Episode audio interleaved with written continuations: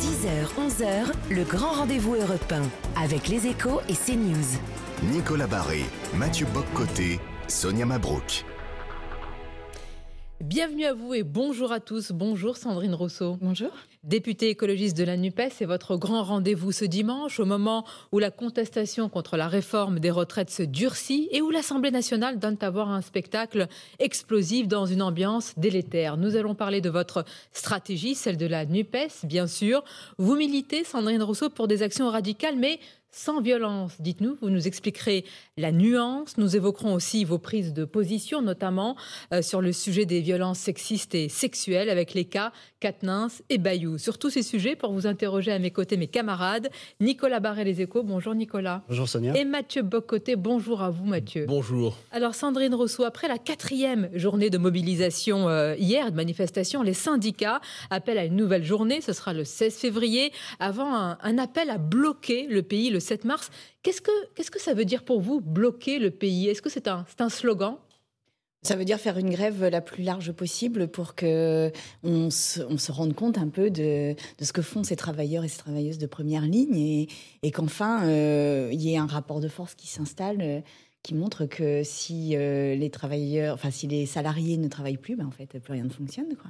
Voilà. Dans le journal du dimanche, Aurore Berger, la chef des députés Renaissance, ne croit pas au blocage du pays, Sandrine Rousseau. Elle pense que si le blocage s'installe et s'intensifie, au contraire, ça va finir par jouer pour le gouvernement. Elle a tort. Enfin, si Aurore Berger sentait le pays et sentait les vibrations du pays, je pense que ça se saurait, ça se verrait actuellement. Et là, en l'occurrence, ils, ne, ils sont complètement à côté de ce qui est en train de se passer dans le pays, qui est vraiment une espèce de colère sourde, mais une colère absolument déterminée pour euh, arrêter ce projet et ne pas travailler deux ans de plus. Et là, sourde. je pense. Ouais. Ah oui, je pense qu'il y a une colère sourde, importante, sereine, hein, pas, euh, pas violente précisément, mais une colère très très très déterminée chez les gens. Et je respecte beaucoup cette colère parce qu'elle est très saine en fait. Je Alors vous prenez justement des actions radicales mais sans violence. Euh, quelle est la nuance?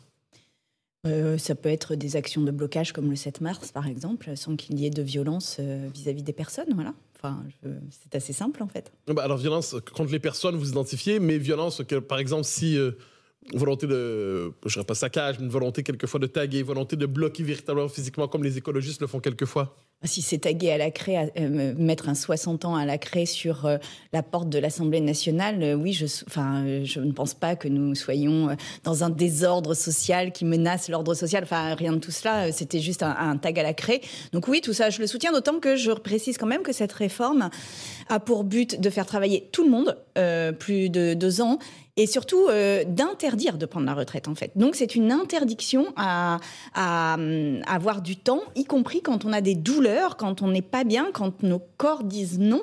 Et combien de personnes vont au travail le matin en ayant des douleurs? Et en fait, euh, au nom de quoi on demande ça aux gens? Au nom de quoi demande-t-on aux gens, alors qu'ils ont mal partout, alors qu'ils sont euh, peut-être même affectés psychologiquement dans, le cadre de troubles psychosociaux, de, burn-out, de choses comme ça, au nom de quoi on leur demande de travailler, travailler, travailler, travailler? Pourquoi?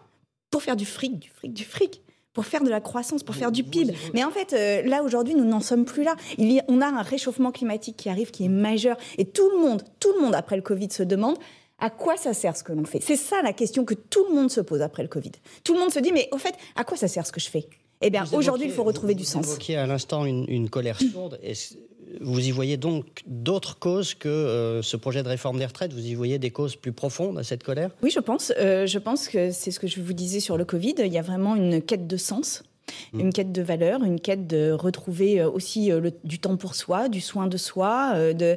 Et puis, euh, je pense que cette espèce de course folle euh, à la croissance, au profit, euh, à la production, à la productivité. Euh, tout le monde s'interroge pour dire, mais en fait, Madame ça sert à quoi C'était une course folle à la croissance, on le ressentirait par notre taux de croissance. On en est encore loin quand même. Course folle. Mais précisément, vous voyez un est... système libéral, néolibéral. Vous, vous, parlez du Covid. Il y a eu quand même un quoi qu'il en coûte qui a été installé dans notre pays quand on compare par rapport à d'autres pays. Vous voyez aujourd'hui hein, ce système néolibéral, capitaliste qui est à l'œuvre véritablement?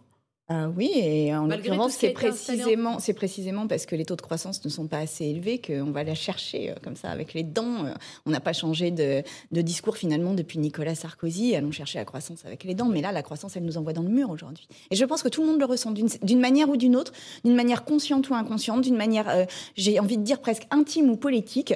On ressent ça, Oui. qu'on va dans le mur et qu'on ne sait pas où on va. Il y a une légitimité donc, à la fin. Est-ce que l'Assemblée nationale est légitime? Euh, Ah bah, l'Assemblée nationale est légitime. Je vais pas terminer ma question. Par rapport à la rue, et c'est-à-dire qu'à un moment où la fin de la récré, pardonnez-moi, sociale sera sifflée, si la loi est votée, ça sera terminé. Euh, je ne crois pas que ce soit terminé parce que la- l'Assemblée nationale euh, a la majorité qui est issue des urnes euh, juste après la présidentielle. Je crois que là, euh, enfin, la rue a envie de se faire entendre. Et je pense, quel que soit le vote à l'Assemblée nationale, cela continuera. Ah, Euh, Mais, pense- mais la légitime, en dernière instance, il y a un endroit qui est plus légitime que l'autre. Est-ce que c'est l'Assemblée ou est-ce que c'est la rue? Si l'Assemblée vote, c'est un vote qui est illégitime pour vous? En, euh, en- fait, euh, les légitimités sont diverses. Il n'y a pas une légitimité. Euh, la légitimité de la rue, elle existe. Emmanuel Macron a été élu à un moment donné de, l'histoire politique, de l'histoire de la France. Voilà, il a été élu dans des circonstances particulières. Les, circonstances ont changé depuis son élection et la preuve, puisque là, la rue se lève. Et donc, je veux dire, c'est pas pas parce qu'on a été élu pendant cinq ans que euh, on, on ne peut pas entendre les changements dans la population pendant ces cinq années. Ça n'est pas possible, élu. en fait. Les députés, vous-même, vous avez tous été élus à cette, Tout à fait. à cette époque. Donc, euh, Tout à il y a fait. quand même une légitimité de l'Assemblée nationale. Mais bien sûr qu'il y a une. qui existe. Enfin, je vous ai pas dit que. Non, mais on une fois que c'est voté, vous vous votée. imaginez que le mouvement puisse Oui. enjamber euh, le vote Oui, et, et, je- et et le par ailleurs, je continuerai à le soutenir, euh, le mouvement, s'il continue malgré un vote négatif de, de la Vous appelez d'ailleurs à un vote qui puisse enjamber aussi donc le, le- le- enfin une mobilisation qui puisse enjamber le vote à l'Assemblée.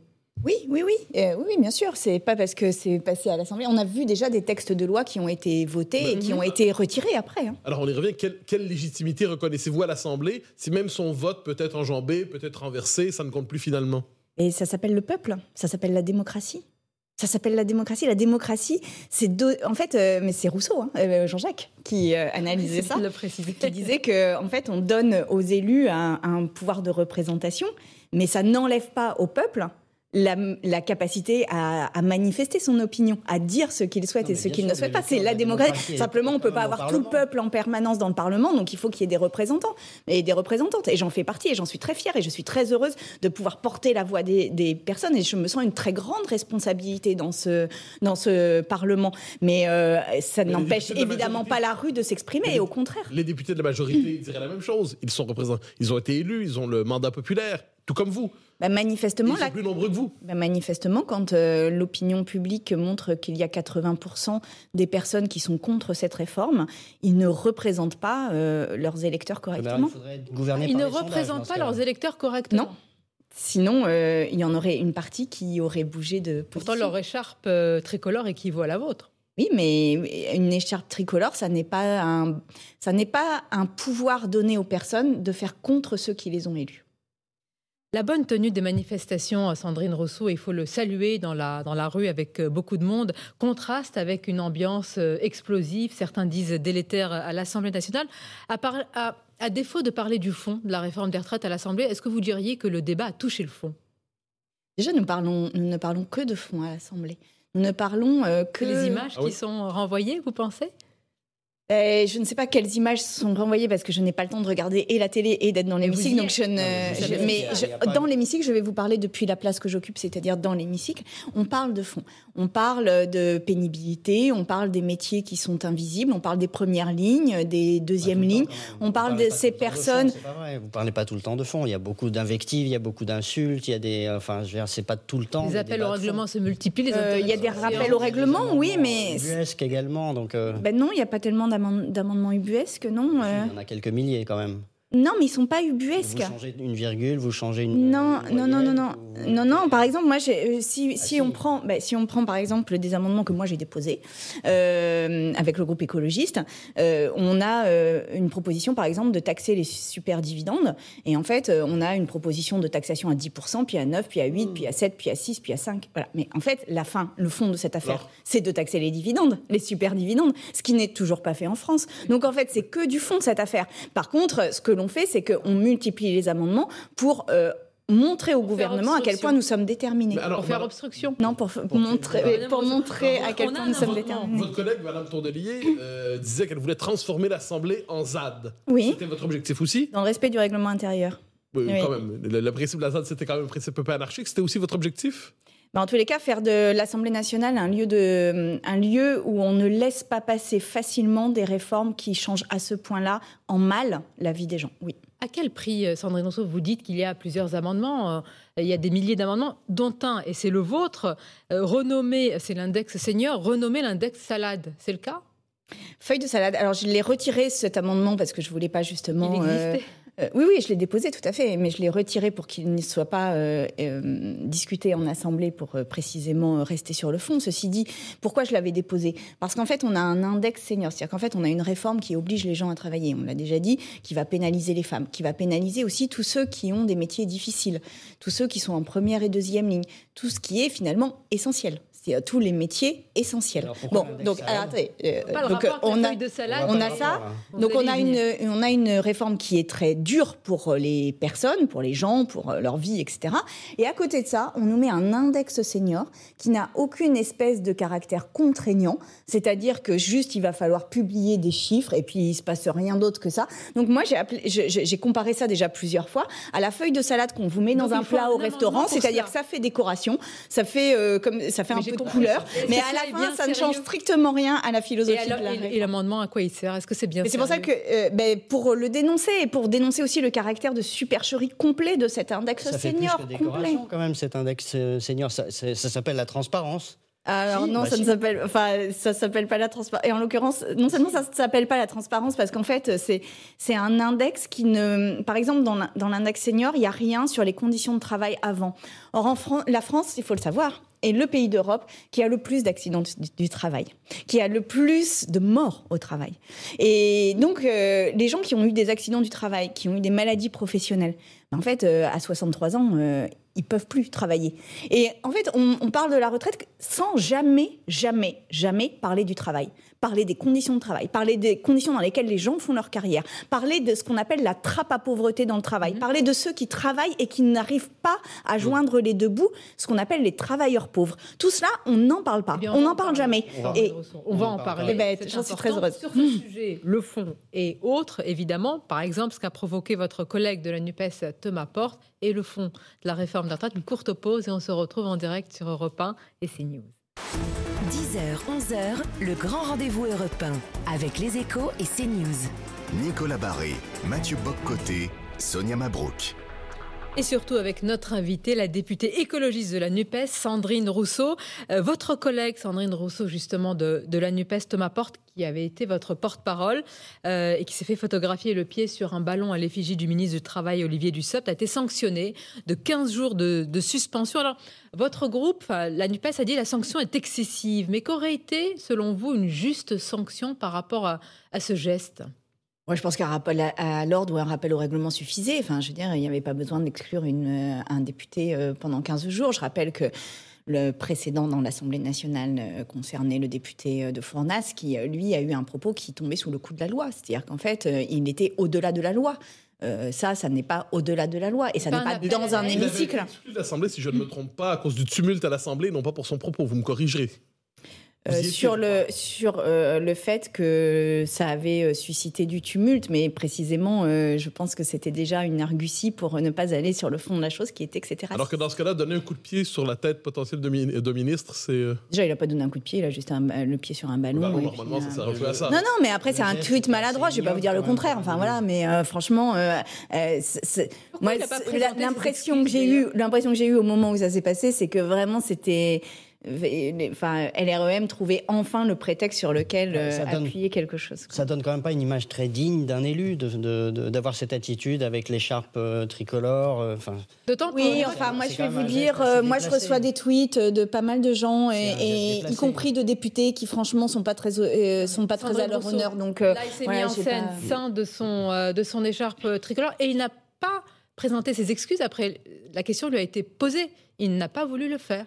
Oui, bah parce que c'est. Il a estimé que c'était un droit. Vous n'auriez pas fait ce geste, mais vous auriez présenté. Vous dites que c'est maladroit, donc il aurait dû présenter ses excuses et Oui, mais après, euh, et voilà, il, on était pris dans le feu de quelque chose. Il n'a pas voulu le faire parce qu'il estime que c'est un droit à la caricature. Moi, je pense que euh, son tweet était maladroit. Je pense que son son tweet était maladroit, que voilà, mais que ça ne nécessitait en aucune manière, et je le dis euh, de manière solennelle, pour moi, ça ne nécessitait en aucune manière une exclusion. Mais est-ce que de manière aussi solennelle, on peut rappeler qu'on est dans un pays où il y a des intimidations d'élus, des menaces, et que dans ce contexte-là, voir un élu avec le pied, pardonnez-moi, sur un ballon, l'effigie comme d'un ministre, euh, c'est peut-être plus qu'une maladresse dans un pays qui connaît quand même des intimidations et des menaces, je le rappelle. Hein. Oui, mais euh, on a tous des intimidations et des menaces, tous on en reçoit. Euh, voilà, tous les condamner, on les ça fait partie. Mais non, mais moi j'ai, par exemple, moi j'ai déposé cinq plaintes. Il y en a, il y en a une qui a donné lieu à des travaux d'intérêt généraux de plus de 100 heures. C'est tout. Aujourd'hui, il y a rien, il y a rien. Donc je veux dire, pourquoi tout à coup là, maintenant, euh, soudain, cette espèce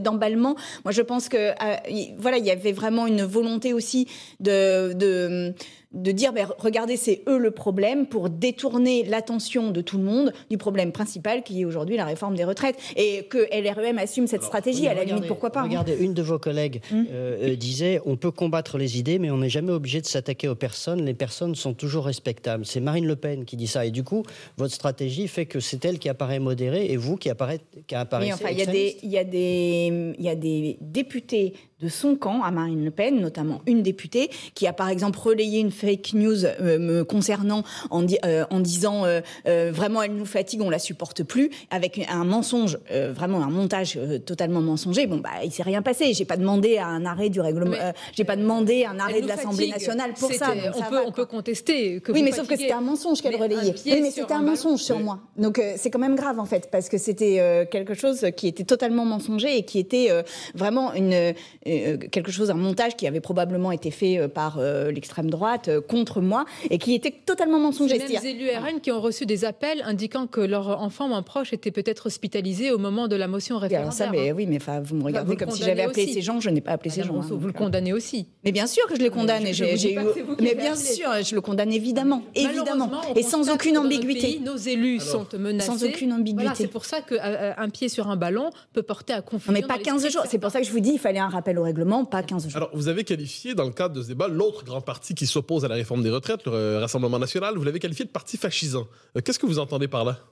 Eh bien que c'est un parti qui, euh, parce qu'il euh, il a une histoire déjà qui est issue de la collaboration euh, en France et par ailleurs il a un discours sur notamment les étrangers qui qui est raciste et donc voilà, je, je, pour moi le fascisme porte sur une idéologie selon laquelle nous serions supérieurs aux autres et selon laquelle notre nation vaudrait plus que toutes les autres nations. Marine Le Pen a-t-elle dit ça?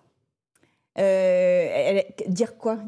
A-t-elle dit que euh, nous étions, enfin je ne sais pas quel est le nous d'ailleurs euh, que vous employez, supérieurs aux autres?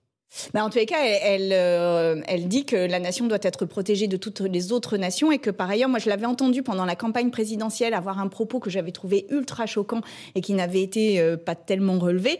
Euh, de mémoire, c'était sur une matinale d'une radio publique où elle disait qu'elle voulait que les personnes étrangères aient quelques mois pour quitter leur logement et qu'elle était enfin sympa parce qu'elle leur donnait quelques mois pour quitter le logement. Je suis désolée, mais mettre des gens à la rue comme ça simplement parce qu'ils sont étrangers, non, euh, c'est un propos qui. Enfin, voilà, pas... ça veut dire pour vous, elle appartient à la même catégorie, par exemple, que Benito Mussolini. C'est le même univers, Marine Le Pen, Mussolini. Bah, c'est la même euh, culture politique. Ah, aujourd'hui, elle conteste selon vous les élections, la démocratie? En tous les cas, c'est la même culture politique et c'est la même. Euh, les électeurs aussi. C'est les mêmes racines politiques. Ce sont des millions d'électeurs. Mais alors, ces électeurs, c'est autre chose. Et ces électeurs, moi, j'ai envie de dire à ces électeurs et électrices, attention, parce que ne vous trompez pas de combat. Vous avez mal voté. Ne vous trompez pas de combat. Pardon Vous avez mal voté, vous allez leur dire. Non, je leur. Euh, oui, je pense qu'ils ont une responsabilité dans le vote qu'ils ont posé. Ça, j'ai pas de problème vous avez avec même ça. dit le mot complice.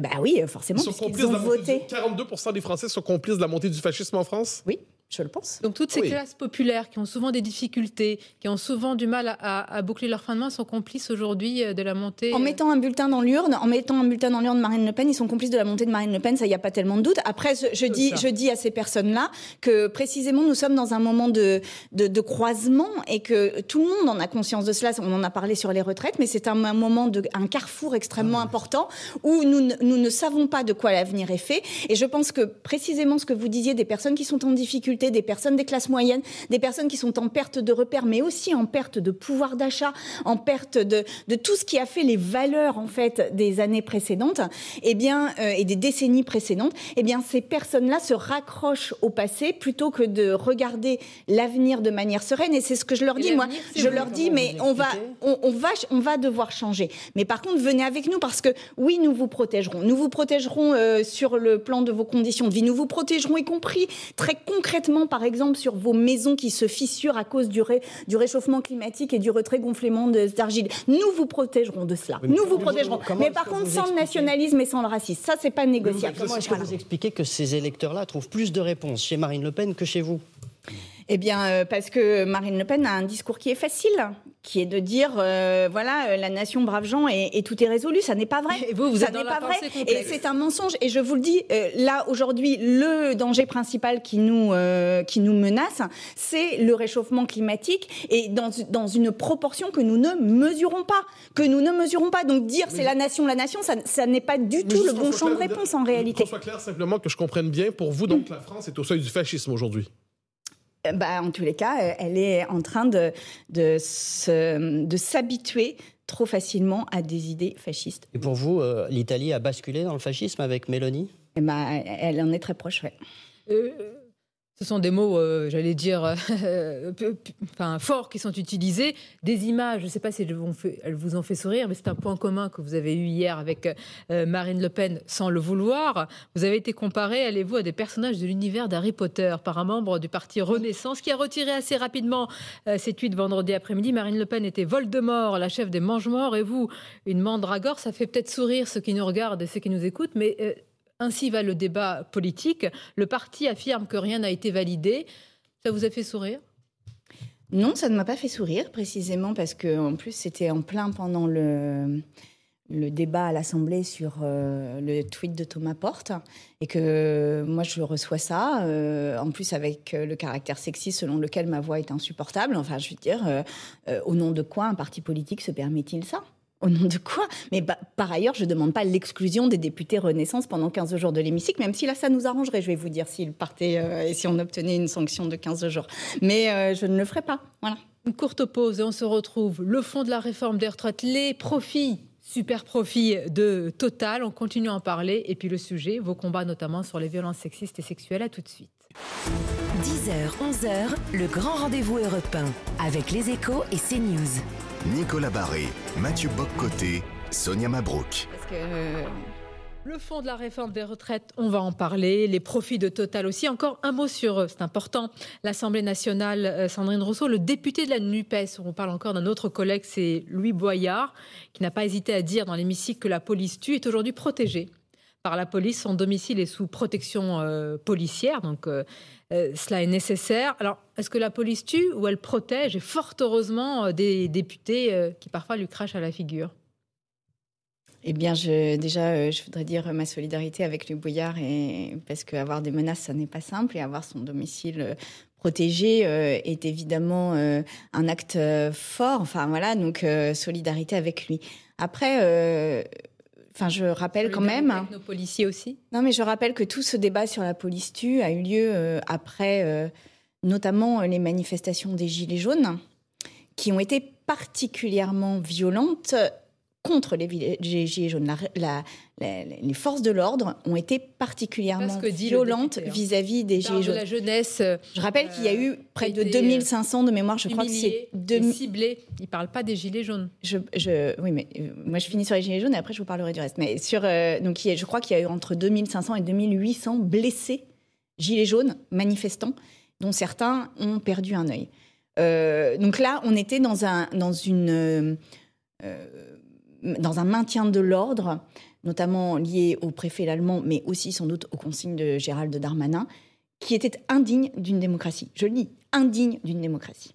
Par ailleurs, il y a eu des morts euh, liées à des actions policières. On l'a vu sur un contrôle d'identité, sur euh, un refus, sur un refus de, de, de s'arrêter et un refus. de, dit c'est la police tue. Eh bien moi je dis il y a des policiers qui ont tué et il y a aussi des policiers qui protègent. Et c'est précisément pour cela que euh, la police doit aussi faire son autocritique sur les méthodes de maintien de l'ordre et que par ailleurs, il doit y avoir. Il y a le plus d'enquêtes. Il doit y avoir une. Oui, alors il doit y avoir une sortie de l'IGPN de euh, la police pour que ces enquêtes soient véritablement indépendantes et qu'il y ait une justice qui passe correctement sur les violences policières quand elles existent. Oui, il y a des policiers qui tuent. Oui, mais c'est très différent de la police tue. Eh bien, c'est ce que je vous dis. il y a des policiers qui. Mais pour vous, d'abord et avant tout, la, police protège aujourd'hui ou elle est d'abord un problème?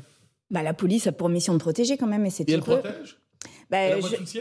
Euh, heureusement qu'elle protège. Enfin, euh, au nom de quoi euh, une police de, ne protégerait pas Par contre, une police. Monsieur Boyard, il dit que la jeunesse aurait peur qu'elle est ciblée par par les policiers. Donc on, s'étonne en, écoutant cela. Mais on enfin, la police est aux ordres d'un ministre de l'Intérieur. La, police est aux ordres d'un ministre de l'Intérieur. oui, mais elle, est, elle, a des consignes de maintien de l'ordre et en l'occurrence, ça varie selon l'histoire. On l'a vu en mai 68, tout le monde a salué l'action de la police précisément parce qu'il n'y avait pas eu de blessés ou de morts alors qu'il y aurait, il y aurait pu y en avoir si euh, la police avait eu des consignes très différentes. Nous avons vu pendant les Gilets jaunes à quel point une répression violente euh, avait des conséquences sur les blessures des manifestants et combien, en fait, ces, personnes, euh, enfin, combien l'ordre social était menacé par la manière dont les. Dont les Est-ce qu'une élue de la République peut dire dont les aussi, oui, on a une police qui protège, oui, dans un pays où on a eu des chocs et des attentats, heureusement qu'on a des policiers, femmes, hommes courageux c'est même pas euh, que les attentats. C'est euh, oui, on a une police qui protège pour surveiller euh, les excès de vitesse. Oui, on a une, une police qui protège contre les contre les, les cambriolages. Oui, on a une police qui protège contre les attentats. C'est évident. C'est évident. Mais pas forcément pour votre collègue. Mais ne nous voilons pas la face sur les violences qui ont été commises lors de certaines manifestations et par la violence de certains des policiers. Et ces policiers-là doivent être sanctionnés à la hauteur des violences qu'ils commettent. Ils le sont très souvent. Les policiers, les policiers qui sont dans les manifestations, justement. Euh, je ne dirais pas ça pour la simple raison que euh, en Angleterre et en Allemagne, par exemple, il y avait des manifestations extrêmement violentes, notamment euh, de hooligans, et que les, les, le changement des techniques de maintien de l'ordre ont fait que les manifestations sont devenues pacifiques. Donc en fait les, éléments violents dans une manifestation, il peut toujours y en avoir. La manière dont on gère cette manifestation a une conséquence sur la diffusion de cette violence ou pas. André vous-même, vous aviez salué, je crois que c'était euh, à la matinale d'Europe 1, la doctrine du maintien de l'ordre là pour ces manifestations euh, contre la réforme. Non, mais je peux vous le redire 15 euh, fois, mais oui, oui, là, les manifestations se passent bien, notamment parce que la doctrine de maintien de l'ordre a, été les manifestants, il y a des policiers aussi qui s'inquiètent justement de leur retraite. On en va plus, sur le fond de, ce sujet, euh, Nicolas Barré il y, a, une manière dont on aborde assez peu euh, dans cette euh, affaire sur les retraites, c'est le conflit entre les générations. Est-ce que finalement, ce n'est pas l'intérêt des jeunes générations d'avoir une réforme qui allège leur fardeau? La question est posée comme ça dans pratiquement tous nos pays voisins, en Allemagne, ailleurs, etc. en France, non. Est-ce que ce n'est pas pourtant l'intérêt des jeunes générations d'avoir une réforme alors je crois que cette réforme est à l'opposé de l'intérêt des jeunes générations. Mais alors vraiment à l'opposé de l'intérêt des jeunes générations. Bah, Précisément. Ça le fardeau pour les jeunes générations. Mais non. Alors ça, c'est vraiment. non mais pour le coup ça c'est l'idéologie. Euh, ça c'est des faits. Mais non c'est de l'idéologie qui nous envoie dans le mur parce qu'en fait euh, si nous faisons cette réforme, nous allons euh, créer, nous allons faire de la, de la productivité, productivisme, productivisme, productivisme c'est ce qui les envoie dans le mur. C'est ce qui les envoie dans le mur. Nous avons atteint les limites de la planète. Euh, c'est quelque chose qui est nouveau finalement dans notre humanité. Nous allons devoir faire avec la limite. Et précisément, tout le récit des Trente Glorieuses, tout le récit de l'après-guerre a été de s'émanciper des limites. Là, la planète est tellement dégradée aujourd'hui qu'elle nous impose sa limite. Allons-nous être en capacité d'accepter cette limite? Eh bien, quelque part, la question se pose là sur les retraites. Ça n'est, l'écologie, ça n'est pas une écologie des cols roulés. Non, mais attendez, l'é- l'écologie, ça n'est pas une écologie des cols roulés. C'est une écologie de la limite de notre, activi- de notre euh, activité économique et de notre vont devoir dégradation. supporter tout ça, vont devoir supporter le coût de la transition énergétique, vont devoir supporter tout. Et c'est des coûts énormes. Donc si en plus vous. Oui, mais enfin, on ne résout aucun problème en l'aggravant. On ne résout aucun problème jamais en, la- La en en question, aggravant c'est les causes. qui paye pour Jamais. le droit à la paresse? Qui va payer? Oui. Mais là, il suffit, euh, enfin vraiment, on est sur l'épaisseur du mais trait. qui va payer votre Mais droit à la paresse Plein de personnes. de Mais par exemple, les, ceux qui perçoivent les super dividendes, par exemple, les super profits, par exemple, les grandes entreprises. pas- Enfin, là, il y a vraiment. Mais on est sur l'épaisseur Mais du en- trait, donc il n'y a, rien à payer. Mais vous en allez fait. plus loin, C'est en fait. vraiment minime ce qu'il y a à payer. Et il y a plein de personnes qui peuvent payer parce qu'il y a plein de personnes qui se sont enrichies indûment pendant ces dix dernières Si je années. vous entends bien, vous parliez d'un droit à la paresse ces derniers temps, mais si, vous- si je comprends bien votre, cette idée qu'il faut ralentir la production, même décroître, il y a presque un devoir de paresse que vous nous proposez finalement. Oui, vous avez raison. Au fond, c'est euh, presque un devoir de paresse et c'est presque un, devoir de ralentir. Et pour préserver nos enfants, si vous regardez vos enfants en leur disant euh, je vous aime, alors il faut aussi avoir les actions qui correspondent à cet amour et leur dire oui, il nous faut ralentir. Alors vous avez ce devoir de paresse, mais de l'autre côté, on est passé du droit au devoir, mais qui le paye, si je peux me permettre Mais euh, enfin, il y a encore On une fois. Total, Total. qui fait 13 Alors, milliards de, de dividendes, ils peuvent très bien payer. Même 20. Euh, les- Oui. Pardon Oui, oui, 20 milliards. De profit. Non, de 20 Ah, milliards de de, profit, 13 milliards de dividendes. Donc Bien ils peuvent, ils peuvent le faire. Enfin, Mais je dire, dites au nom de quoi cette entreprise qui pollue? Alors pour le coup, là, on, a- on est vraiment dans la pollution la plus majeure, l'aggravation de notre problème climatique mais de manière incroyable. Et on les laisse faire 13 milliards de dividendes tiers, et s'enrichir faire enrichir des gens qui prennent des actions Mais chez Total. savez- Mais non, Un tiers, un quart de ces bénéfices sont réinvestis dans les énergies dites propres. Non, ils sont. alors, alors, non. Total est en train de mettre beaucoup d'argent sur un projet qui s'appelle ICOP, qui va de l'Ouganda en Tanzanie, en Total Afrique. est C'est loin de chez nous. Beaucoup d'argent pour développer des énergies propres, pour développer du solaire, pour développer de l'éolien, etc. Si, ça, écoutez, c'est c'est- ça, ce sont des Non, mais c'est la feuille de salade. hein. C'est toujours pareil, c'est Ce qu'on est sur la feuille non. de salade. Alors, non, mais on a plein de feuilles de salade. D'ailleurs, je pense que Ah, est salade, dans c'est une économie de la feuille de salade. Arrivons au cœur de la salade. Quel est le projet dont vous parlez? Donc le projet ICOP, c'est un projet qui est un projet de pipeline qui va d'Ouganda en Tanzanie et qui traverse le lac Victoria, qui traverse des écosystèmes euh, qui sont extrêmement précieux, des ressources en eau douce indispensables pour les populations. La mise en place de ce pipeline va générer des, déplacements de dizaines de milliers de personnes. Et tout cela se fait euh, pour aller chercher de nouveau du pétrole et émettre à la fin 34 millions de tonnes. 34 millions de tonnes de, de CO2. Mais Mais je Et ça, ça fait 13 milliards de, béné- de dividendes et ça fait 20 milliards de bénéfices et on réagit pas. Et quand ils investissent sur du, sur du renouvelable, vous trouvez que ça. Enfin, vous passez Ils ça investissent par pas passer sur du renouvelable, ils investissent sur ICOP là aujourd'hui. Et en plus avec la complicité de l'État français Ça sur place, vous, tous les le- le opposants, tous les opposants euh, et euh, des associations environnementales ont des problèmes, sont menacés, etc. Et nous on cautionne ça et on peut se regarder dans la glace en disant ah mais non mais regardez on fait on, on investit sur trois éoliennes. Non. Non, vraiment pas. Alors, question, vous, vous parliez d'une société qui doit redécouvrir le sens de la limite, presque de la contrainte à certains égards. Certains écologistes nous disent qu'on doit aujourd'hui limiter le droit de voyager, les gens, par exemple, en, va- en- en avion. Est-ce que vous êtes de celles qui diriez aujourd'hui il faut limiter le nombre de voyages par avion autorisés aux, aux Français par année? Limiter le nombre de déplacements?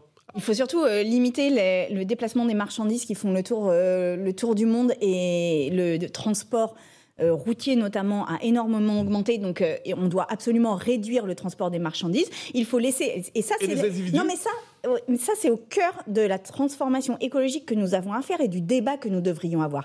C'est-à-dire que voulons-nous garder et de quoi vous- sommes-nous capables de nous passer Pourriez-vous envisager cette Alors, idée? Vous avez mais laissez-moi 2000 juste terminer. Laissez-moi juste terminer. De quoi avons-nous absolument besoin que voulons-nous absolument garder et que voulons-nous lâcher? Si nous voulons absolument garder le transport des personnes pour leurs loisirs, c'est tout à fait louable et c'est tout à fait noble. Mais dans ces cas-là, il faut diminuer le transport des marchandises de manière massive. Et en fait, c'est ces arbitrages-là que nous devons faire. Et nous ne pouvons pas dire on continue à développer le transport des marchandises et on restreint jamais le transport des personnes en avion. C'est pas possible. On a atteint la limite, on ne peut plus. Donc qu'est-ce qu'on choisit? Et c'est ce débat-là qu'on devrait avoir choisir. Qu'est-ce qu'on doit diminuer? Et moi, je dis, euh, le transport des marchandises, la consommation de viande, tout ça, c'est assez simple, en fait, de le diminuer. Par contre, je suis pour les libertés individuelles et je suis pour qu'on continue à avoir des vacances, notamment d'où le droit à la paresse et, et la diminution du temps de travail. Euh, des vacances, je ne peux pas le dire ainsi, il n'en a pas eu euh, Adrien Quatennens. En tout cas, il est revenu d'une parenthèse et on va en parler dans quelques instants. Le cas Quatennens et le cas Julien Bayou, vous en avez aussi parlé. Ce sont des combats que vous portez contre les violences sexistes et sexuelles. Une courte pause et on se retrouve.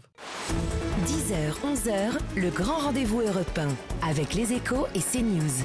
Nicolas Barré, Mathieu Boccoté, Sonia Mabrouk. Et on poursuit notre émission avec euh, Sandrine Rousseau. Jean-Luc Mélenchon euh, a dit cette semaine sur un plateau de télévision qu'Adrien Quatennens a vécu, je cite, hein, six mois horribles, qu'il a, je cite de nouveau, souffert, qu'il a été puni, que le traitement qui lui est fait est répugnant, etc. etc. Et il faut bien le constater, il n'y a pas eu un mot dans cette longue diatribe sur euh, l'ex-compagne d'Adrien Quatennens, qui est la victime. Hein. Tout cela a été reconnu de violence conjugale dans cette affaire. Est-ce que ça vous a choqué, Sandrine Rousseau? Oui, ça m'a choqué. Et je le dis euh, avec euh, la ferveur et la solennité qui convient aussi de dire euh, il y avait une décision du groupe LFI qui était que pendant quatre mois, il était sorti du groupe LFI, il était exclu du groupe LFI. Quatre mois, c'est le temps de la peine avec sursis dont il a écopé suite au jugement. Le minimum, et je le dis avec beaucoup d'émotions, mais le minimum, c'est qu'ils ne prennent pas la parole pendant quatre mois. C'était pas grand-chose, ils n'en mourraient pas, mais c'était un respect dû, un respect dû aux femmes qui subissent des violences. Mmh. Et c'est un respect dû au combat contre les violences euh, intrafamiliales. Quatre mois, ça n'était pas la mort d'un héros, c'était juste le respect des personnes qui sont victimes de violences conjugales. Et là, je ne comprends pas, et je ne comprends pas au nom de quoi on met l'affection euh, pour un proche, ce que je comprends, enfin je, comprends bien l'affection, mais je ne comprends pas au nom de quoi on met l'affection au-dessus de combats politiques aussi importants que celui de la sécurité des femmes. C'est peut-être que Jean-Luc Mélenchon, fondamentalement, ne comprend pas ces enjeux, vous pensez? Je ne sais pas euh, quel est son état d'esprit là-dessus et je ne m'avancerai pas, mais en tous les cas, euh, moi, je, je, dis que les combats politiques ne sont pas à hiérarchiser et que le combat des femmes n'est pas quelque chose que l'on instrumentalise au moment d'une campagne et que l'on oublie le lendemain. Et en l'occurrence, là, 200 000 femmes 200 000 femmes aujourd'hui, à l'heure où nous parlons, sont victimes de violences conjugales chez elles. Que pense-t-elle quand elles voient ces images-là? Elle pense que toute la société est contre elles. Elles pensent qu'elles ne sont pas protégées par la société. Donc non, c'est inadmissible. Enfin, c'est vraiment inadmissible ce qui s'est passé. Et quatre mois, c'est le minimum. Quatre mois. C'est ce qui a été décidé par le groupe. Moi, je, personnellement, j'aurais préféré une sanction supplémentaire.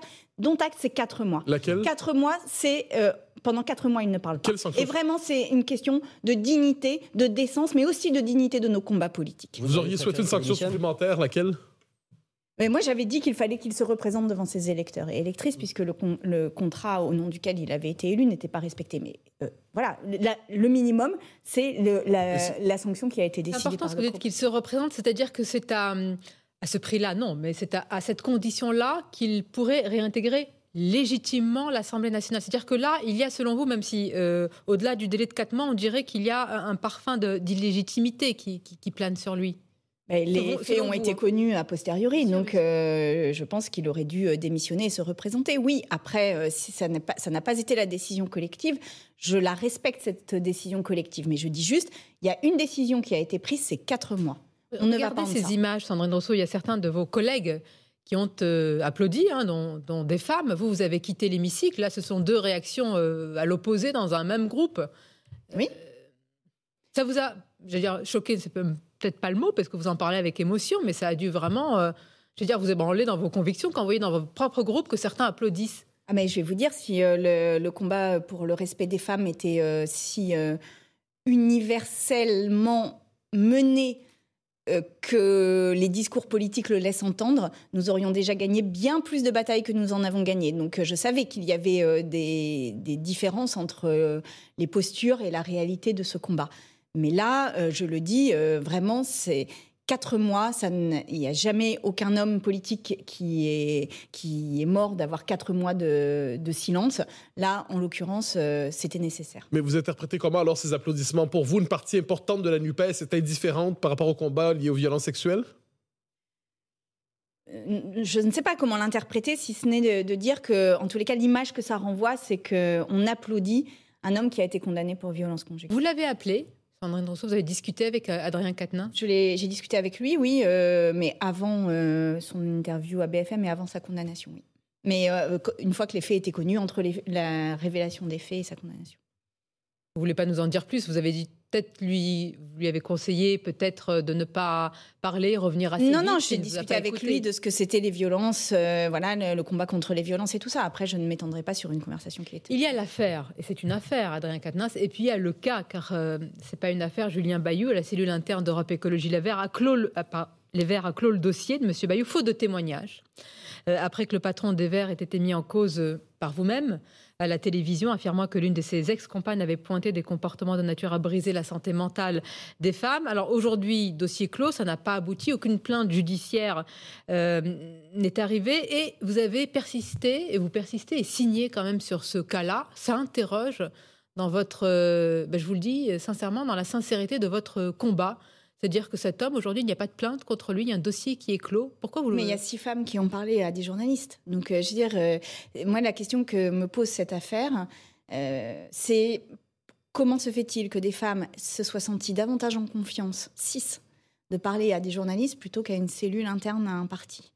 Et je pense que c'est ça la question politique face à laquelle nous sommes. C'est que moi, je ne présume, je ne présume pas de ce qui, s'est passé et de l'innocence ou de la culpabilité de Julien Payou. Je dis, je me, je me positionne juste sur le processus qui a été mis en place et qui manifestement n'a pas suffi à, avoir la confiance des femmes qui ont parlé et qui pourtant ont été en confiance pour parler Donc c'est la faute de la cellule interne Donc, en fait, Écologie Les Verts je pense qui que, su recueillir Non mais je pense que les partis politiques, et on le voit avec euh, la discussion précédente, les partis politiques aujourd'hui ne se sont pas dotés d'outils permettant véritablement de donner un espace qu'on dit dans les milieux militants safe de parole pour que des personnes puissent parler en toute une donnée. Est-ce que ces femmes ont forcément raison? Mais elles n'ont pas forcément raison. Mais par contre, elles doivent être entendues dès lors qu'elles ont, qu'elles ont. Donc elles ne disent pas forcément la vérité. Ah ben, euh, personne ne dit a priori la vérité. Ce qui ne vous empêche pas de vous faire écho de leurs propos.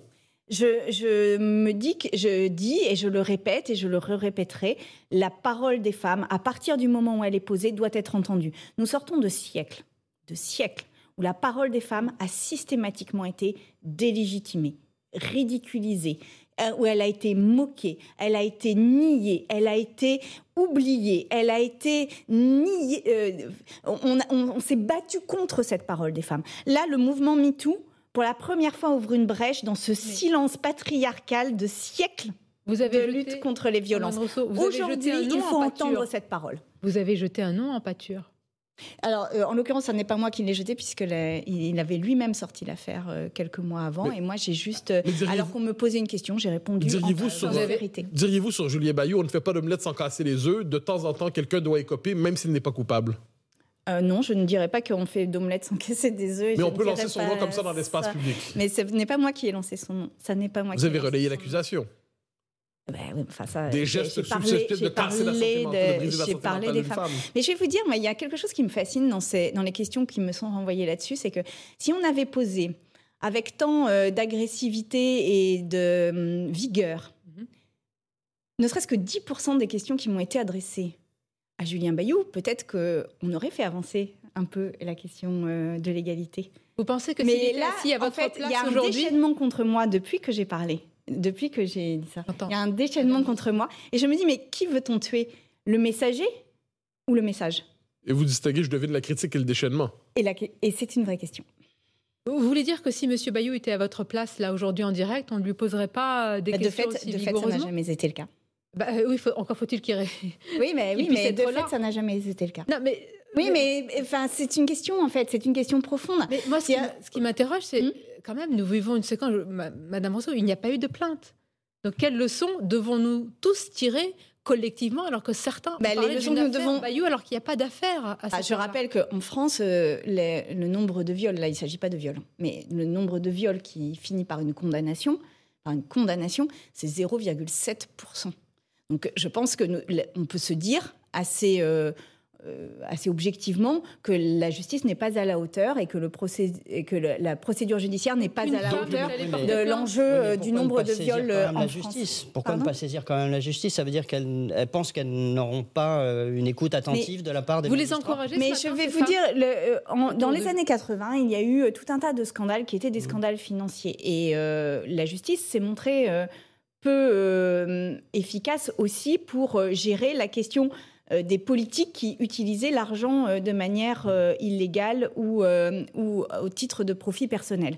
Et c'est la raison pour laquelle nous avons créé la Haute Autorité pour la transparence dans la vie publique, qui est une instance entre la justice et le politique, qui a pour mission de regarder les comptes et de vérifier qu'il n'y a pas d'enrichissement, etc., et qui peut elle-même saisir la justice. Je pense qu'aujourd'hui, le combat qui est euh, dans le, devant nous dans le milieu politique est de créer une instance qui soit indépendante des partis et qui euh, pourrait être une intermédiaire, comme ça, un intermédiaire entre la justice et la politique. Mais j'ai envie de dire aux partis qu'il ne faut pas non plus attendre que, euh, la création in ex nihilo d'une haute autorité euh, de lutte contre les violences, par exemple, mais que les partis pourraient, les partis pourraient externaliser leurs euh, cellules, parce que ça, moi, quand j'avais justice créé, dans notre pays. non, mais Incroyable. Non, Donc, mais il y a très la bien. justice, il y a le comité indépendant de la France. 0,7% Pas à des viols des partis, pas la justice entre Mais les dans ces cas-là, pourquoi, pourquoi vous ne dénoncez pas la HATPV Pourquoi vous ne dé- dénoncez pas la haute autorité pour la transparence dans la vie publique? C'est pas la justice. C'est pas la justice. Pourquoi vous ne la dénoncez pas? Pourquoi sur l'argent c'est acceptable et pourquoi sur les violences ça ne l'est pas? Donc il faut Parce qu'en fait, on a un ordre social qui, qui accepte les violences. C'est ça la réalité. Et que ce que j'essaye de faire, c'est que nous n'acceptions plus les violences. Et que ce ne soit inac- et que ça, ça devienne inacceptable parfois du dans la société d'une manière ce générale. ait euh, une forme de délation, pardonnez-moi, quand il n'y a pas d'accusation. Où est-ce que vous avez vu une accusation? Moi, j'ai relayé la parole d'une femme. Et oui, je le referai. Et je le referai autant de fois qu'il sera nécessaire pour bouger l'espèce d'impunité qu'il y a dans la manière dont les femmes sont traitées, et en politique, et dans la société. Merci Sandrine Rousseau d'avoir été notre invitée aujourd'hui pour ce grand euh, rendez-vous.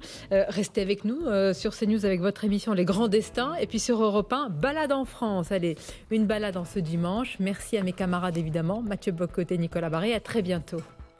10h, 11h, le grand rendez-vous européen.